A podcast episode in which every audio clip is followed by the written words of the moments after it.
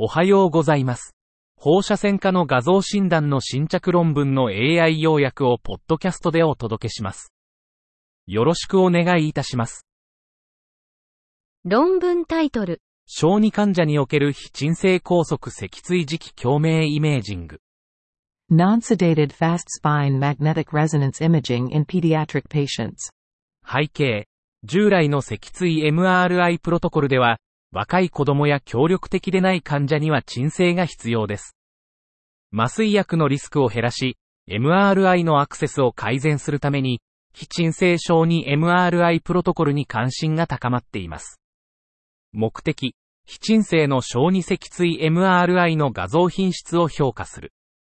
方法、57人の患者で行われた69件の非鎮静の小児脊椎 MRI 検査を広報史的にレビューしました。結果、平均患者年齢は7.2歳で、観察者間の一致は各変数で中程度から非常に良好でした。結論、非鎮静の小児脊椎 MRI は、特にサリンゴメリア、キアリマルフォメーション、およびコナスメダラリスの解剖学を評価するための有効な診断テストとなる可能性があります。論文タイトル、甲状腺乳頭がんの脊椎への異常転移、症例報告。Unusual metastasis of papillary thyroid carcinoma to the spine, a case report. 乳頭上甲状腺がん、PTC は最も一般的な甲状腺がんで、予後は通常良好です。しかし、脊椎への遠隔転移のケースは少なく、予後が著しく悪化します。今回、40歳の男性が背中の痛みと両足の弱さで来院しました。患者は神経症状の数ヶ月前から首の腫れを訴えていました。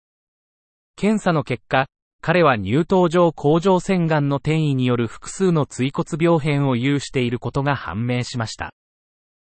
論文タイトル、付属期症候群を模倣する腰筋の農用を伴うポット病の偶発的所見。Incidental finding of Pott's disease with abscesses of the PSOs simulating an appendicular syndrome. ポット病は、骨補筋の脊椎椎間板極材症です。進行性の脊椎病変と周囲軟部組織や硬膜外空間の農用を引き起こします。MRI は早期診断と脊椎損傷の評価に有効です。CT は軟部組織農用の肺脳と椎間板脊椎生検の最良の画像診断法です。腸骨筋農用を伴うポット病の偶然の発見を報告します。論文タイトル、陰脳痛のある若い男性のツナー症候群の診断における放射線医学の役割。The role of radiology in diagnosis of Zinner syndrome in a young man with scrotal pain. ジナー症候群は稀な先天性異常で、男性不妊の原因となる。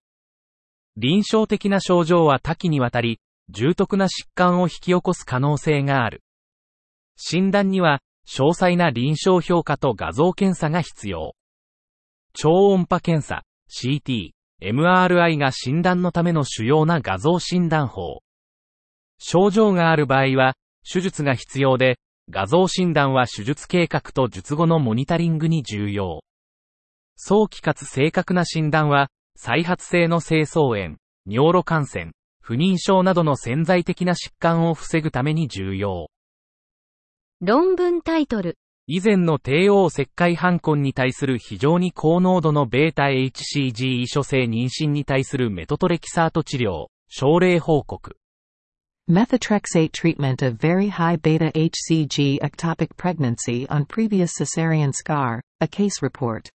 帝王切開半根部の子宮外妊娠は稀で、大量出血や子宮破裂を引き起こす可能性があります。早期診断は超音波検査により可能で、母体の罹患率、死亡率、将来の妊娠能力を改善します。報告された症例では、帝王切開2回の経験があり、超音波検査で帝王切開反根部の子宮外妊娠が確認されました。患者は全身的にも脳内にもメトトレキサートを投与され、脳内に 5ME 級の塩化カリウムを注射されました。帝王切開反婚妊娠の最善の対処法は明確ではありませんが、早期に発見、治療することが重要です。以上で本日の論文紹介を終わります。お聞きいただき、ありがとうございました。